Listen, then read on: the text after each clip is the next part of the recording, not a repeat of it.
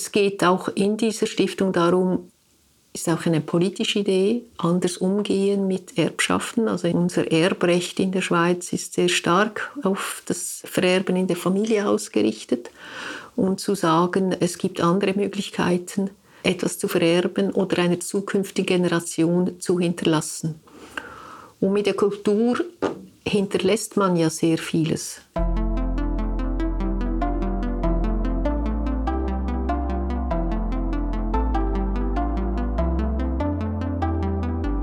Willkommen zum Podcast Warum gehen, wenn man tanzen kann des Kunstvereins Schichtwechsel. Wir stellen hier Personen mit ungewöhnlichen Lebenswegen vor, die die Gesellschaft durch ihre Arbeit positiv mitgestalten. Mein Name ist Laura Hilti und ich freue mich, dass Margret Bührer bei uns zu Gast ist. Um Kulturförderung in der Schweiz auch für die kommenden Generationen sicherzustellen, wurde die Stiftung R Kultur gegründet. Die Idee dahinter ist, dass Menschen 1% ihres Nachlasses an eine Stiftung vererben und damit Kultur gemeinschaftlich fördern.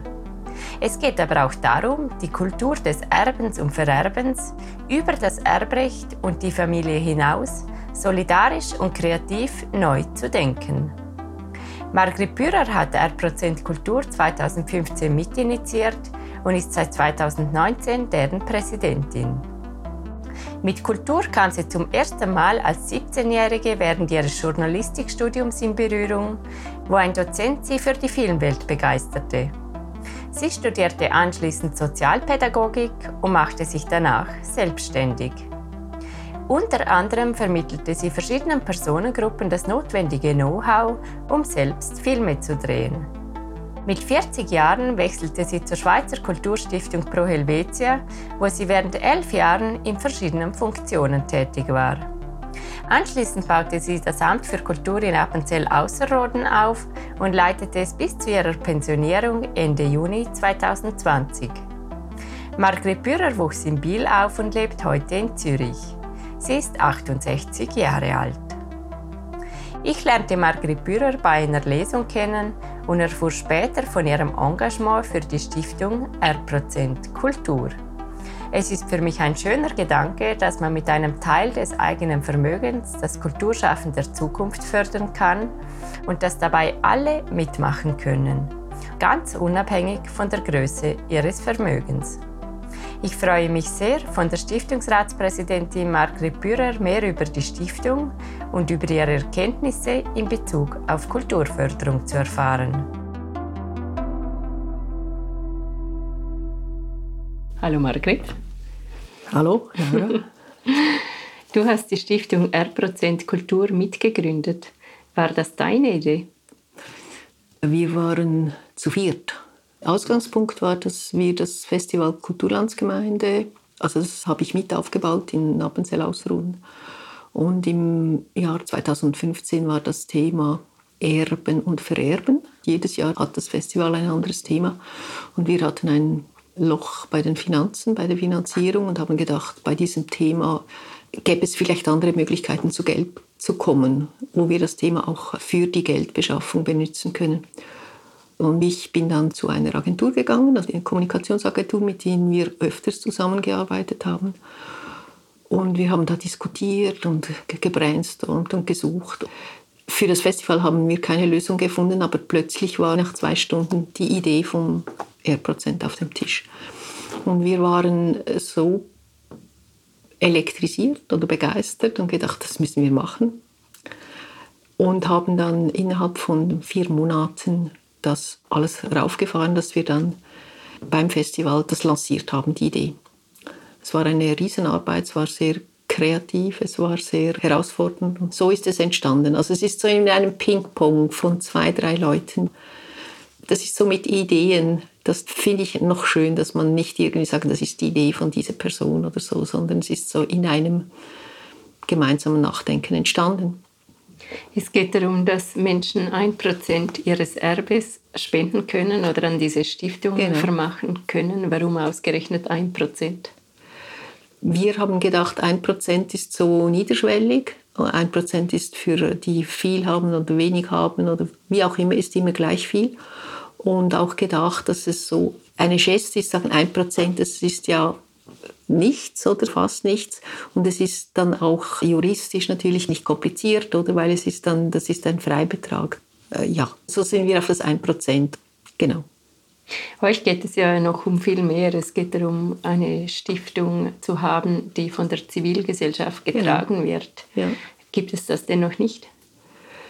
Ich denke, es gibt verschiedene Stiftungen, die von der Zivilgesellschaft getragen oder mitgetragen sind.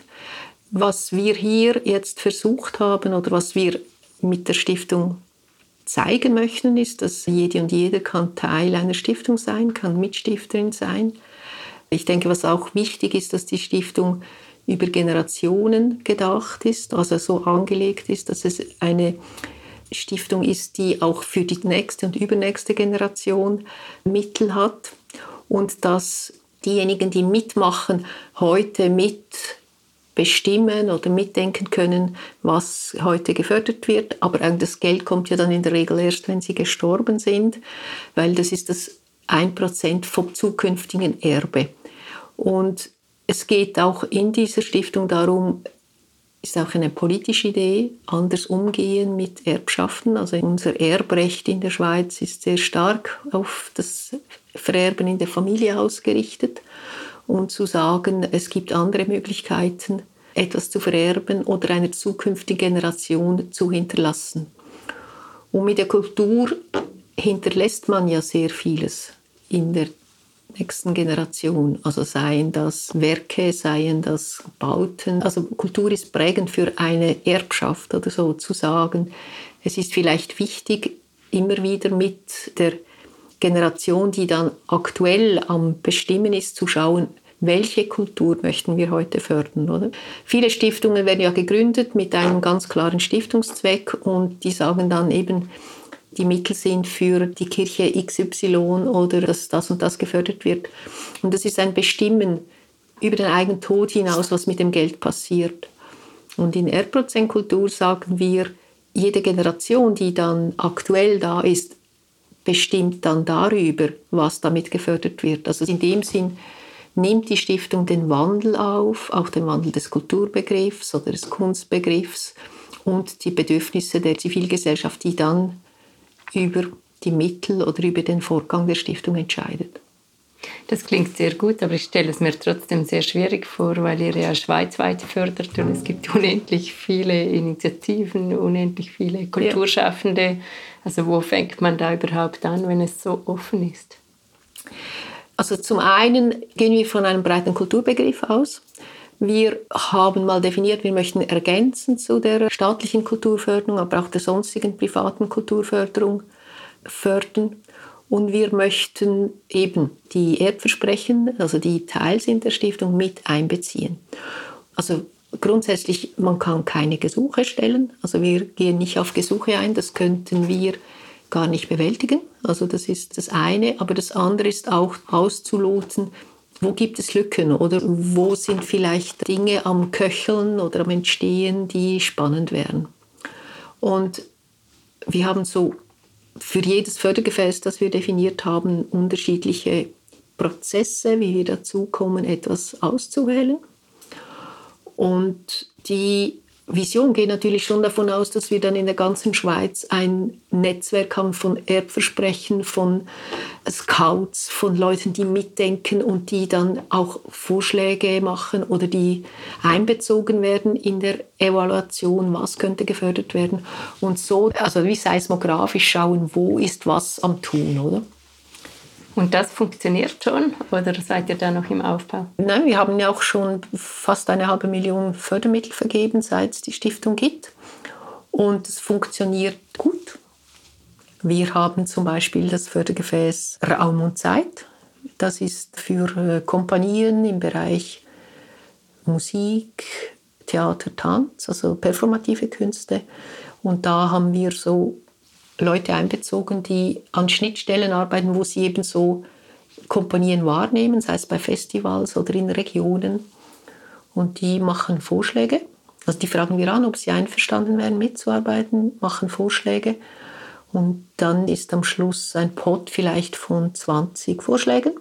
Da kommen die Leute zusammen, die diese Vorschläge gemacht haben. und handeln dann untereinander aus. Es ist ja immer schwieriger bei der Kulturförderung oder bei Förderung überhaupt, oder? Wie wählt man aus? Und sie versuchen dann aus diesen Vorschlägen einen Topf zu bilden von zehn bis zwölf Vorschlägen, wo sie denken, für diese Gruppe wäre das aus diesen und diesen Gründen gut, so eine Förderung zu bekommen. Die Förderung heißt Raum und Zeit, das heißt, sie ist unabhängig, sie müssen nichts produzieren. Wir wollen nicht mit der Förderung wieder quasi anreizen, dass die Leute wieder Neues produzieren, sondern wertschätzend das wahrnehmen, was sie am Tun sind und ihnen Raum und Zeit geben. Und dann einigen sie sich auf einen Topf und dann am Schluss wählt es los. Und wer, dass das am Schluss sind dann jeweils zwei Kompanien, die das bekommen, ist nicht ein Aushandeln bis zum Schluss, sondern dann ist das Los, das entscheidet. Und ihr als Stiftungsrat seid dann gar nicht involviert? Nein, da sind wir nicht. Wir sind im, im Ablauf von Prozedere involviert, dass wir das Ganze organisieren, aber nicht in der Auswahl. Nein. Und die Kompanien, die bekommen dann eine Nachricht, dass sie da in diesem Topf sind. Das wissen die ja nicht. Und dann können sie entscheiden, ob sie da drin sein wollen. Es gibt mhm. Stimmen, ganz wenig, aber es gibt Stimmen, die finden, das geht nicht. Es muss bis zum Schluss eine Jury auswählen. Aber bis jetzt haben alle gesagt, wir sind gerne im Topf drin. Das ist auch eine Auszeichnung, dass wir wahrgenommen werden. Was wirklich wir erleben, ist, dass wenn man auf die Kompanien oder auf die Geförderten zugeht, dass sie von uns her wahrgenommen werden. Das ist eine große Anerkennung, oder? Und das ist schon sehr, sehr viel wert oder eben wertschätzend. Und bei diesem Losentscheid, oder? Also in Jurys sind ja Dynamiken und die gegensätzlichsten Positionen oder Extreme fallen ja immer weg, oder weil es dann immer Leute gibt, die sagen, die kommen gar nicht in Frage. Und dann ist es immer auch von der Dynamik abhängig, wer bis am Schluss sich einsetzen mag oder einsetzen kann. Und mit dem Los ist es wie, bringt auch etwas zum Ausdruck, wie die Kulturförderung hat ja immer auch etwas Zufälliges möchte ich nicht sagen, aber es ist ja immer auch von eigenen Vorlieben oder so, ist ja nicht einfach neutral oder, oder wer definierte den Qualitätsbegriff und das ist beim Los wie Fortuna. Es gibt auch noch andere Gefäße. Genau, das ist interessant. Also Raum und Zeit, mit dem haben wir auch sehr viel Anerkennung und Erfolg. Und das werden wir im Moment ein bisschen pausieren, weil im Zuge von Covid und Corona haben jetzt viele staatliche Stellen oder auch private Stiftungen das neue Fördergefäß von Recherchestipendien eingeführt.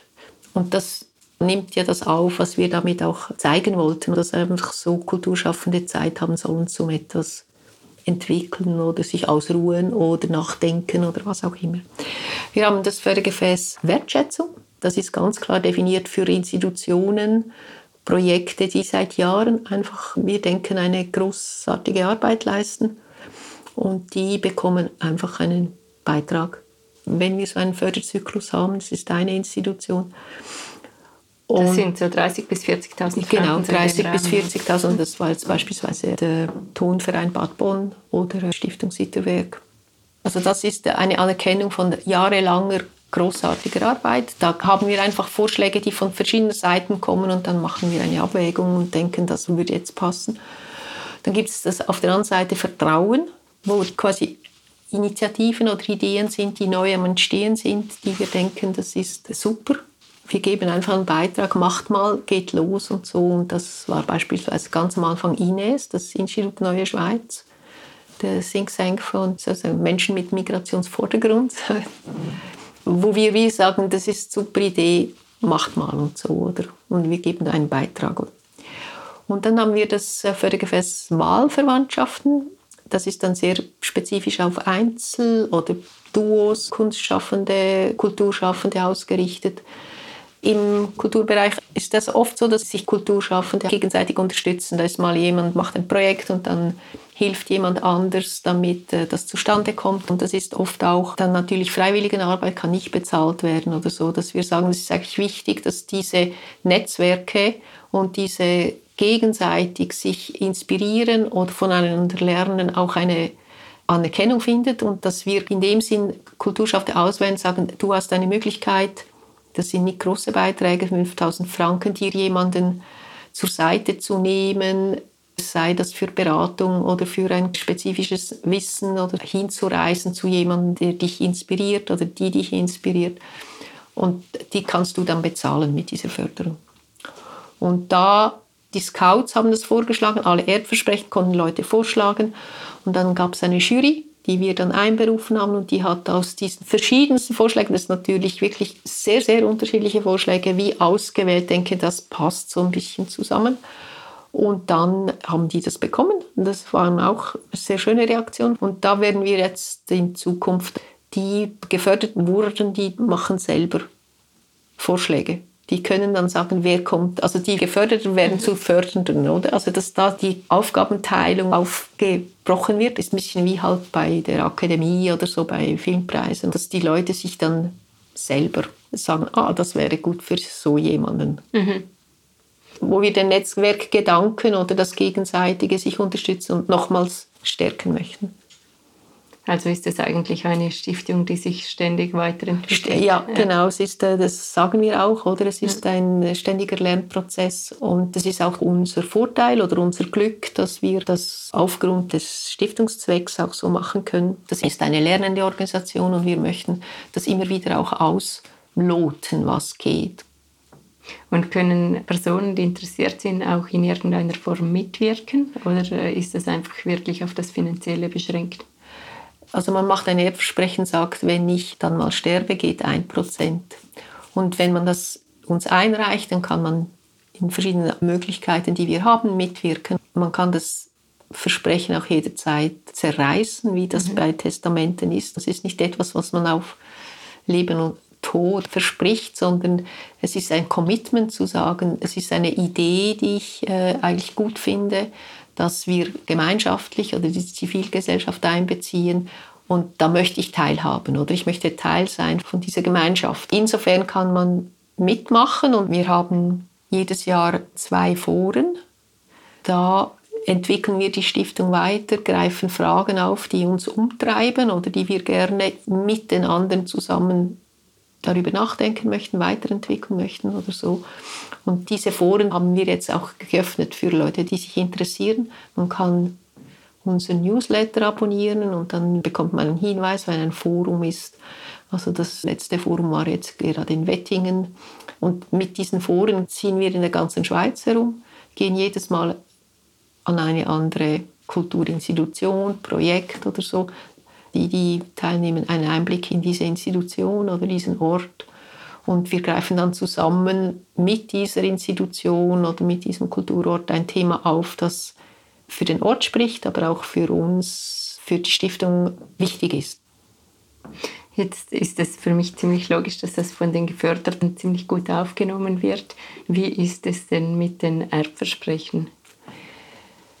Wir haben die Erfahrung gemacht, mit dieser Idee ist etwas verbunden, was ganz viele Hürden beinhaltet. Also man muss sich mit dem Tod auseinandersetzen. Es ist eine Auseinandersetzung mit dem, was erben und vererben, also was will ich überhaupt. Man muss etwas regeln oder man hat den Eindruck, man müsse etwas regeln, was man eigentlich nicht regeln möchte. Es ist wie bei der Patientenverfügung, mhm. wo eigentlich alle wissen, man müsste es machen, aber 80 Prozent macht es doch nicht. Dann gibt es Leute, die sagen, ja, ich habe ja nichts zu vererben. Es gibt andere, für die denken, das ist viel zu kompliziert, oder? Es gibt sehr, sehr viele Hürden oder sehr viele Hindernisse. Es setzt so vieles in Gang, oder? Eben, wir haben mit einem Prozent gedacht, das ist ja locker, oder? Aber das eine Prozent, das hat dann hinten dran ganz, ganz viele Überlegungen und Bedenken und ich muss mit den Kindern darüber reden oder mit meiner Partnerin. Also wir bekommen das Feedback seit Anbeginn, oder? Das ist eine super Idee, oder? Warum ist da nicht schon jemand früher darauf gekommen und so? Da mache ich subito mit. Aber nachher, wenn man die wieder betrifft, ja, ich mach's dann, oder? Es ist so, es ist schon für ein Biggie, oder? Es hat keine Dringlichkeit, oder? Es gibt ja andere Bewegungen und da muss man wirklich jetzt subito damit, oder?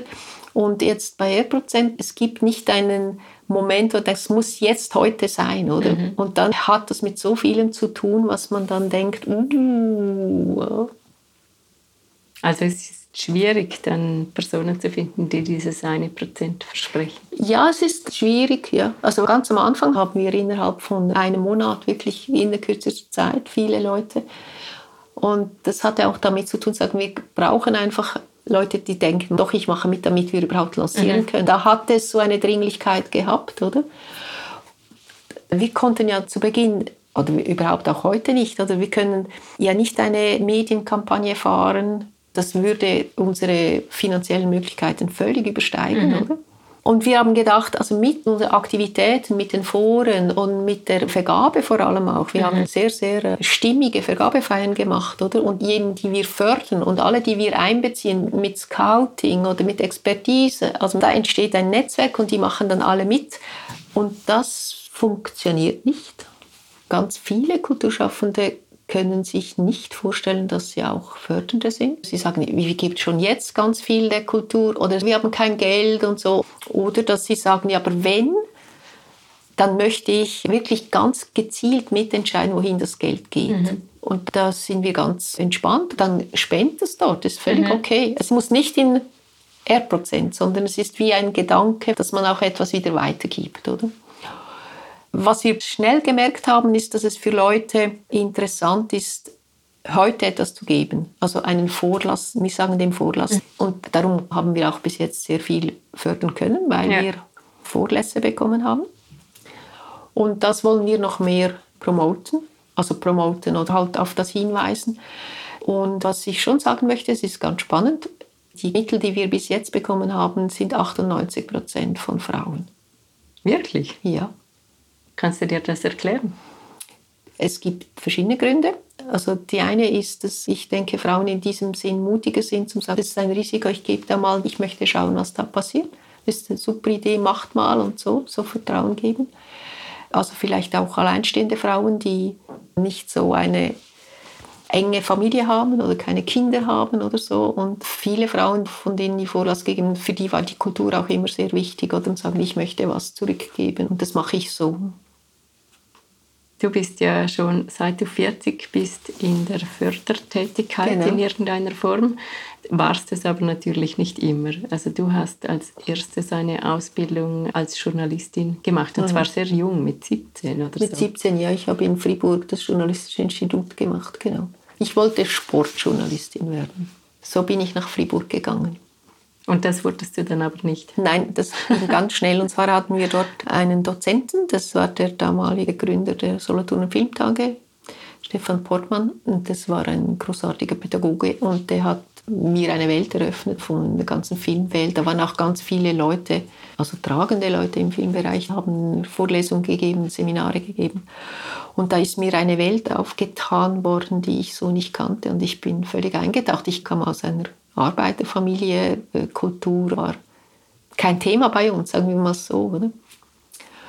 Und dann habe ich nachher eben gedacht, doch, das interessiert mich so die Medien und das Filmbereich. Und wollte dann so Filmjournalismus und habe gemacht, das stimmt auch nicht ganz. Und habe dann noch Sozialpädagogik studiert, damals in Zürich. Das war so ein Studium, aus dem auch sehr viele so Projekte entstanden sind.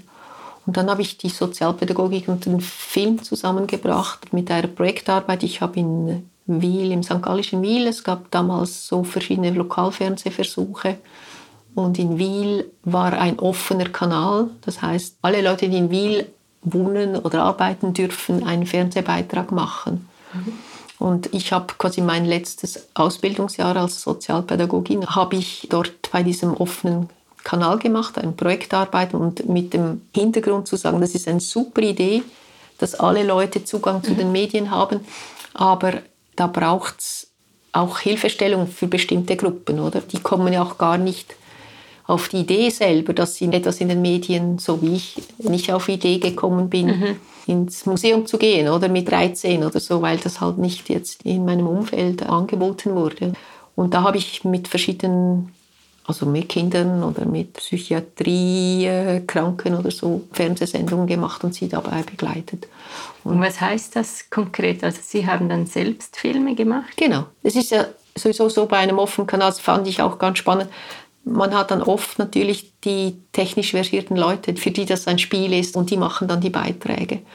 Und die Leute zusammenbringen, die sehr gerne hinter der Kamera stehen, wissen, wie man mit dem Ton macht, wie man schneidet, mit den anderen, die vielleicht jetzt das nicht können oder nicht, sich nicht zutrauen, sagen wir mal so, aber Inhalte haben, die sie vielleicht aufarbeiten möchten oder vermitteln könnten oder so, diese zusammenzubringen und zu schauen, wie könnte man. Da haben wir zum Beispiel eben eine stündige Live-Sendung mit Filmeinspielung und so gemacht und die hat sehr große Aufmerksamkeit bekommen, oder zu sagen, wie kann man das machen, damit auch die Betroffenen zu Beteiligten werden oder dass sie sagen, was Sache ist und so, nicht alleine die Expertinnen und Experten. Was braucht es denn dafür, damit das auch gut wird? Ich denke, es braucht vor allem mal Zeit es braucht diejenigen, die bereit sind, sich in den Dienst zu stellen von den technischen Fähigkeiten her. Es braucht Geduld, bis etwas so gesagt oder gezeigt wird, wie das stimmt. Und es braucht Offenheit und Interesse. Was ich dort erlebt habe, das habe ich in der letzten Zeit immer wieder vergessen, aber jetzt kommt es mir wieder in den Sinn, dass dieser Lokalfernsehversuch war auch ein Lokalradio auch mit dem Anspruch, alle können Radio machen. Und die Leute, die das eben nicht täglich machen oder nur einmal machen, die kommen viel, viel besser rüber im Fernsehen als im Radio, weil da hast du die ganze Gestik, du siehst jemanden, du spürst etwas, du hast einen Augenkontakt. Im Radio hast du nur die Stimme. Und wenn die Stimme nicht trägt oder wenn du immer anstößt, oder? Und beim Fernsehen hast du das Bild und, und da kann ganz vieles anderes aufgehoben werden. Das war sehr interessant zu sehen. Du hast dann auch lange mit Kindern und Jugendlichen Ich habe mit Kindern oder? und Jugendlichen, mit Frauen, mit Seniorinnen und Senioren. Wir hatten eine Stelle in der Stadt Zürich, wo wir die Möglichkeit gegeben haben, dass verschiedenste Leute sich mit Video ausdrücken können. Da habe ich ganz viele Jahre zusammen mit Heinz Nick gearbeitet.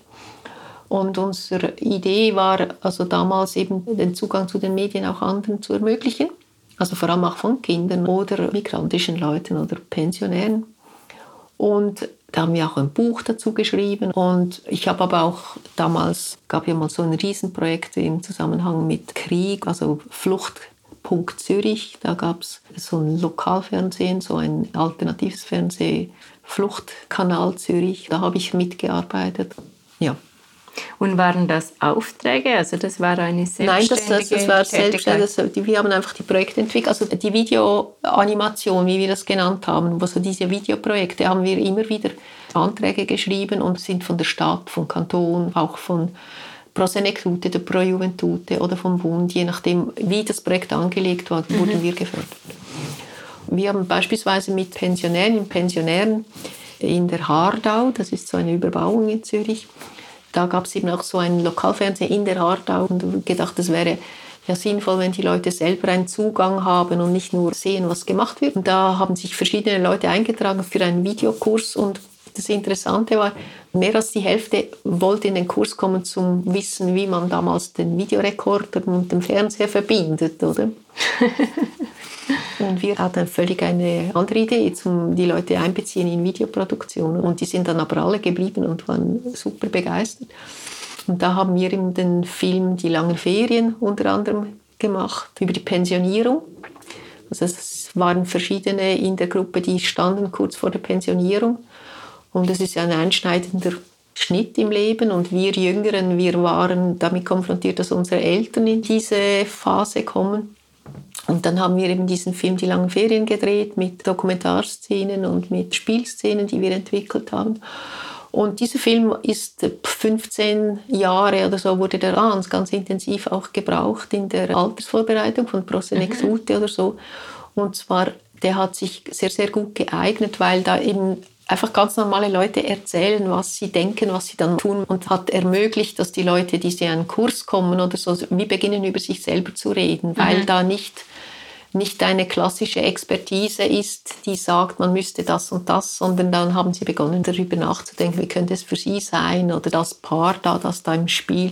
Das geht ja nicht, wenn die sich dann so streiten in der Küche. Also es war sehr unmittelbar, oder? Und das hat sehr geholfen für diese Kurse. Du hast dann später eigene Filme genau. gemacht. Wie kam es dazu? Ich habe irgendwann gemerkt, dass das Vermitteln, dann bist du auch immer gehemmt oder, oder du willst ja dann auch nicht deine Themen durchsetzen, sondern immer schauen, dass die anderen das können. Und dann war plötzlich einfach da, puh, zu dem müsste man einen Film machen. Oder? Also das war die ganze Frauenbewegung, diese Gewalt, Diskussionen um Gewalt und äh, sexualisierte Gewalt. Und dann gemerkt, es ist so die Angst, die wie Teil unseres Alltags ist, zu dem müsste man einen Film machen.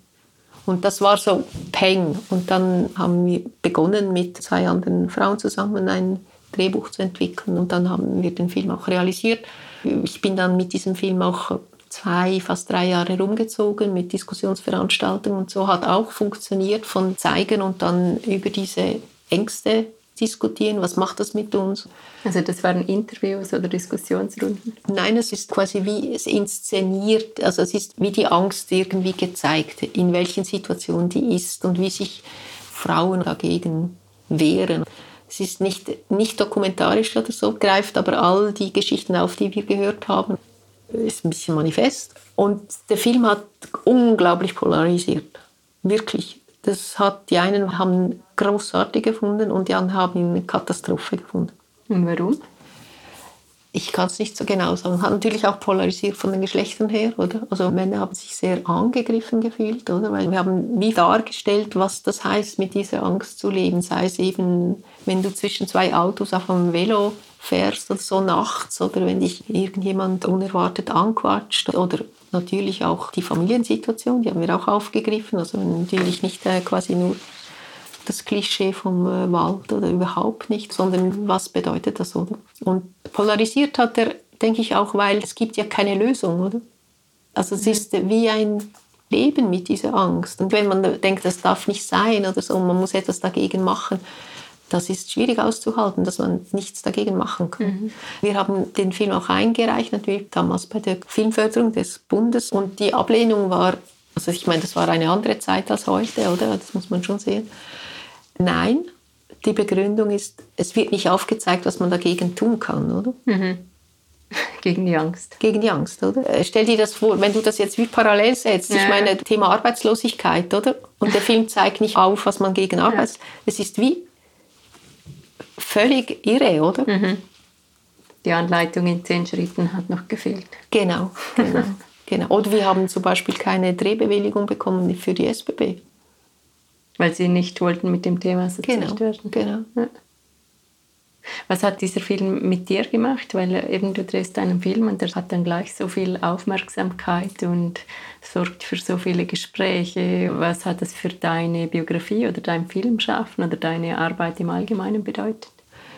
Also das hat mich darin bestärkt zu sagen, ich will nicht einfach quasi wie Filme machen und dann ein nächstes, sondern mhm. es muss für mich etwas Zwingendes, eine Dringlichkeit haben. Und ich habe dann nachher, nach diesem Film, also ich habe verschiedene Auftragsproduktionen gemacht und dann habe ich nochmals einen Versuch gemacht oder einen Anlauf genommen, um einen Spielfilm zu machen und habe auch das Drehbuch fertiggestellt, habe auch wirklich von allen drei Instanzen, wo man damals Drehbuchförderung bekam, eine Förderung bekommen. Und dann war das Drehbuch da und dann wurde es mir zu viel. Mhm. Also zu viel so vom, es ist jetzt meine Idee und ich möchte das umsetzen. Und ein Spielfilm machen, das ist so eine riesige Arbeit. Also das ist nicht die Arbeit, die mich abschreckt. Aber ich glaube, ich habe einen größeren Bezug zum mit Leuten etwas zusammen entwickeln und miteinander herauszufinden, was wäre jetzt das Beste und nicht einfach zu sagen, ich will es jetzt so. Und bei einem Spielfilm, das geht gar nicht anders, als ich sagen will, ich möchte es einfach nur so und das muss jetzt so sein. Und da habe ich gedacht, das ist mir zu viel Geld. Ich kann das nicht, wie soll ich sagen, das ist nicht meine Welt, so zu sagen, voilà, und ich will mhm. jetzt, dass du so läufst und das musst du jetzt so. Also das ist ein bisschen überzeichnet. Klar ist es immer ein Miteinander, oder? Aber ich bin jemand, die gerne etwas mitentwickelt oder auf Bedürfnisse oder Ideen auch eingehen kann. Und in diesen Dimensionen habe ich mir das nicht zugetraut, dass ich das kann. Und da habe ich aufgehört und bin dann in die Kulturförderung gewechselt. Du hast dann einen Job bei Pro Helvetia genau. angenommen. Ja. Kannst du kurz beschreiben, was das war? Pro Helvetia hatte damals ein Projekt, das hieß Kulturmobil. Und das hat dann das wieder aufgenommen, quasi verschiedensten Leuten Zugang zur Kultur ermöglichen. Das war ein Projekt, das in der ganzen Schweiz tätig war. Und er hat auch fünf Animatorinnen und Animatoren, also einer aus Tessin, zwei aus der Romandie und zwei aus der deutschen Schweiz. Und die haben Vereine, Gruppierungen, Initiativen unterstützt bei der Realisierung irgendeines Projekts. Also sei es ein Jubiläum eines Theatervereins oder sei es im Maiental die Schule retten, also quasi schauen, dass die Schule nicht geschlossen wird mit einem Video. Einfach so Projekte, wo die Kultur zum Einsatz kommt in Gemeinschaften oder in Vereinen. Und Kulturmobil war vor allem diese Leute unterstützen bei der Realisierung ihrer kulturellen Projekte. Titel vom Mobil hat damit zu tun, dass das verbunden war mit zwei Lastwagen und diese Lastwagen waren eine Bühne und mhm. Siebdruck und äh, Videoanlage und so. Und das konnten die Leute auch benutzen. Und ich bin zu Helvetia und habe gedacht, das Projekt ist super. Und sie haben eine Koordinatorin gesucht, die das Ganze koordiniert eben. Und da habe ich diese Stelle bekommen und dann habe ich dann innerhalb von Helvetia verschiedene berufliche Veränderungen oder hat es auch Veränderungen in der Institution gegeben. Und am Schluss war ich in der Geschäftsleitung und habe so das erste Jahr auch des Bereichs Programme mit den ganzen internationalen Programmen oder Schweizer Programme wie Swix oder Echo mit aufgebaut. So. Genau. Und äh, welche inhaltlichen Verschiebungen gab es bei Pro Helvetia in deiner Zeit? Das Kulturmobil und das Centre Culturel Suisse de Paris, die wurden im gleichen Jahr gegründet. Und es war dann meine Aufgabe, das Kulturmobil zu beerdigen. Nach 20 Jahren wollte die Stiftung sich auf die Kunst konzentrieren. Also nicht, weil es nicht erfolgreich war oder nicht genutzt wurde? Nein, sondern weil es, es war in dem Sinn eine Auseinandersetzung sind wir jetzt für Kunst zuständig oder sind wir jetzt für die breite Kultur zuständig? Es ist verkürzt, aber es geht um das. Und das Interessante ist, dass ja jetzt wieder eine andere Bewegung geht oder wie können wir Teilhabe. Und das Kulturmobil war ein super Projekt der Teilhabe. Also es war nicht in deinem Sinne, das zu Das war nicht in meinem Sinn. Nein, es war so, gab da verschiedene Meinungen und Strömungen innerhalb der Stiftung. Wir haben es dann beendet und haben am Schluss auch noch ein Buch geschrieben, ein sehr großen Kongress gemacht, ein Symposium in Karthauser-Ittingen, wo wir diese Themen, die das Kulturmobil mittransportiert hat, aufgegriffen haben. So. Könntest du beschreiben, warum dir das wichtig ist, dass ich es denke, diese Teilhabe gibt? Dass Leute einen Zugang zur Kultur bekommen oder auch das Erlebnis haben, dass das, was sie gestalten in einer Gemeinschaft, in einem Verein, auch einen Wert hat oder so, dass dort auch Prozesse entstehen können.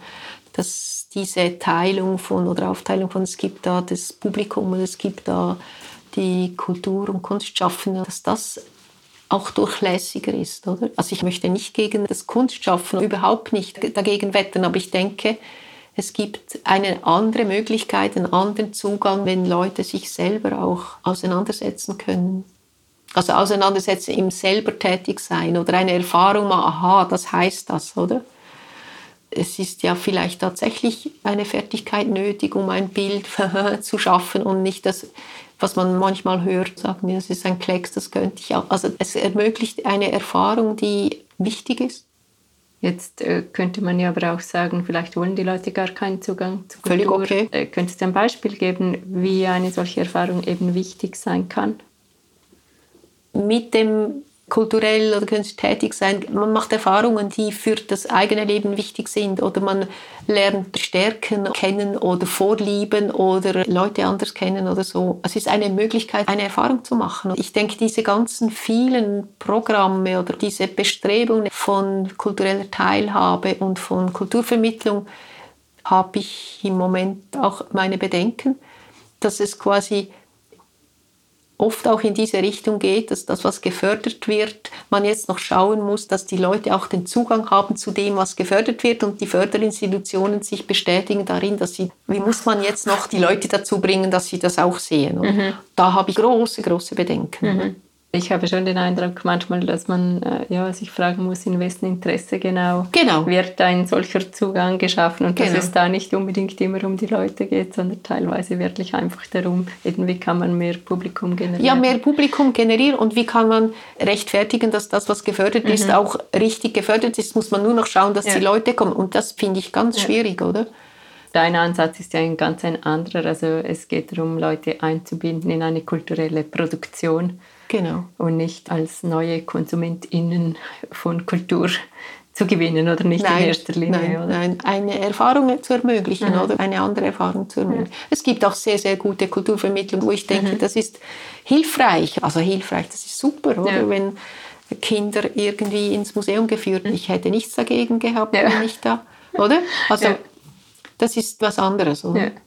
So wie man rechnen lernt, müsste man lernen, wie schaut man ein Theater oder lesen lernt man ja auch, oder? Mhm. Das sind Codes, die wichtig sind im Leben und dass man die vermittelt bekommt, das finde ich super, oder? Ja, so als Teil der Allgemeinbildung. Genau, ja. genau, ja. Ja. Du warst elf Jahre bei Pro Helvetia ja. und hast dann nach Appenzell Ausserrhoden genau. gewechselt und dort das Amt für Kultur ja. aufgebaut. Wo bist du dazu gekommen? Durch ein Stelleninserat. und wie war das? So etwas ganz neu aufzubauen? Das war großartig. Also ich meine, ich habe die Stelle gesehen und gedacht, wow, das gibt's doch. Man kann ein Amt für Kultur aufbauen in einem Kanton. Also ich meine, ich hatte keinen Bezug zu Appenzell Ausserrhoden. Ich habe auch nicht irgendwie gesagt, ich habe eine bestimmte Liebe zu dem. Oder ich habe wirklich nur gesagt, mich interessiert diese Aufgabe. Die finde ich sehr anregend, sehr herausfordernd, sehr kreativ. Und der Chef damals, also der Regierungsrat, der hat gesagt, Sie haben da die grüne Wiese, machen Sie, oder? Und einfach so eine Kulturförderung, eine kantonale Kultur von Grund auf aufzubauen, das kannst du einmal im Leben. Und ich habe natürlich von der eigenen Tätigkeit, aber auch die Erfahrung bei der Proefetia und gegen Ende von Proefetia hatte ich noch ein Sabbatical und zwei oder drei Monate war ich in Halle und habe einen Einblick getan in die Kulturstiftung des Bundes also die wurde damals ganz neu gegründet und die hatten wirklich sehr inspirierende Arten der Förderung. Und dann habe ich das wie alles so im Kopf gehabt und dachte, das interessiert mich, wie kann man ein Fördersystem aufbauen und habe dann zuerst drei, vier Monate gedacht, ich muss wie das kennenlernen, oder? Und habe dann gemerkt, dass es eine sehr lebendige Kulturszene ist. Also sehr unterschiedlich, das ist klar, das zeitgenössisch, traditionell, äh, das ländliche, aber gleichzeitig natürlich St. Gallen ist sehr nah, du hast wie alles. Hast auch die Aussteiger, die irgendwann da gelandet sind und so. Es war die Erwartung, dass ich ein Kulturkonzept erarbeite und ich habe sehr bald gemerkt, ich mache kein Kulturkonzept einfach alleine, oder? Das geht nicht, oder? Und habe dann äh, ein Vorgehen vorgeschlagen äh, mit einer Kommission von 30 Leuten und einen Zeitplan und gesagt, wie ich das möchte und so. Und die Regierung musste das ja verabschieden, weil es hat was gekostet. Die hat gesagt, spinnt, oder? Die spinnt. Und wir haben das geschafft. Innerhalb von sieben Monaten haben wir ein Kulturkonzept erarbeitet, hinter dem am Schluss, also da waren die verschiedenen Sparten, Vermittlung, Kunstschaffende, politische Leute, Vereine. Es war wie ich habe wie versucht, das alles zusammenzubringen und wir haben ein Vorgehen gewählt mit vier oder fünf Arbeitstagen, wo wir wirklich intensiv gearbeitet haben und dazwischen immer wieder einzelne Sitzungen, wo dann bestimmte Dinge gebündelt und entschieden wurden und mit Spielregeln, wie kommt man zu entscheiden und man kann aber auch irgendwann wieder auf etwas zurückkommen und so. Und das hat funktioniert. Und die Grundlagen dieses Kulturkonzepts sind heute noch mehr oder weniger bestehen die. Und es hat so zwei, drei ganz zentrale Aspekte. Die kann man wirklich nur, wenn man es neu denkt, so machen. Aus einer Geschichte heraus ist das fast nicht möglich. Was sind das Einerseits, es gibt keine Spartentöpfe. Mhm. Also die Förderung ist nicht nach äh, Literatur, Musik oder so, sondern nach den Prozessen. Aber auch da gibt es keine Töpfe. Also es ist Vermittlung oder es ist Kreation oder es ist Verbreitung oder es ist also nach den Prozessen wie Kultur schaffen mhm. oder Strukturbeitrag so. Es gibt keine Aufteilung von so und so viel. Es gibt eine Regel, die wichtig ist, zu sagen, mindestens 30 bis 35 Prozent der Mittel müssen für freie Projekte sein. Also dass von Anfang an klar ist, dass nicht alles in die Institutionen und in die Leistungsvereinbarung geht, was ja vielerorts oder so ist, dass riesige Teile der Kulturfördermittel sind, in was besteht, dass es einen Kulturrat gibt, der über die Projekte entscheidet, über die Projekte, die über, äh, jetzt ist es 10.000, früher war es und zwar der Kulturrat, der besteht aus etwa sieben Leuten in der Regel, die decken verschiedene Kompetenzen ab oder Kenntnisse ab. Und sie entscheiden alle gemeinsam über die Projekte und nicht die Theaterfrau über das Theaterprojekt und der Musikmensch über das Musik. sondern sie diskutieren alle miteinander. Das gibt ganz andere Diskussionen, als wenn du quasi wie alles Expertinnen im gleichen Fach hast, oder? Die hören sich anders zu, die fragen anders, es sind wirklich gut fundierte Entscheide. Und bei diesen großen Projekten gibt es nur ein Ja oder Nein. Das heißt, wenn du ein Gesuch stellst für 12.000 Franken, dann wird entschieden über diese 12.000 Franken und nicht ja, wir unterstützen das Projekt aber nur mit fünf. Das habe ich eben in Deutschland gesehen. Die haben das so gemacht, das mhm. hat mir sehr eingeleuchtet. Dann gibt es klare Entscheidungen. Und in der Kultur oft ist die Gefahr, dass man ja, äh, mhm, aber doch, aber, ja. aber geben wir und dann hast du alles unterfinanzierte Projekte, oder? Mhm. Mit dem Effekt, dass sich eben die Leute zu wenig bezahlen können. Und da ist es wie klar entweder oder.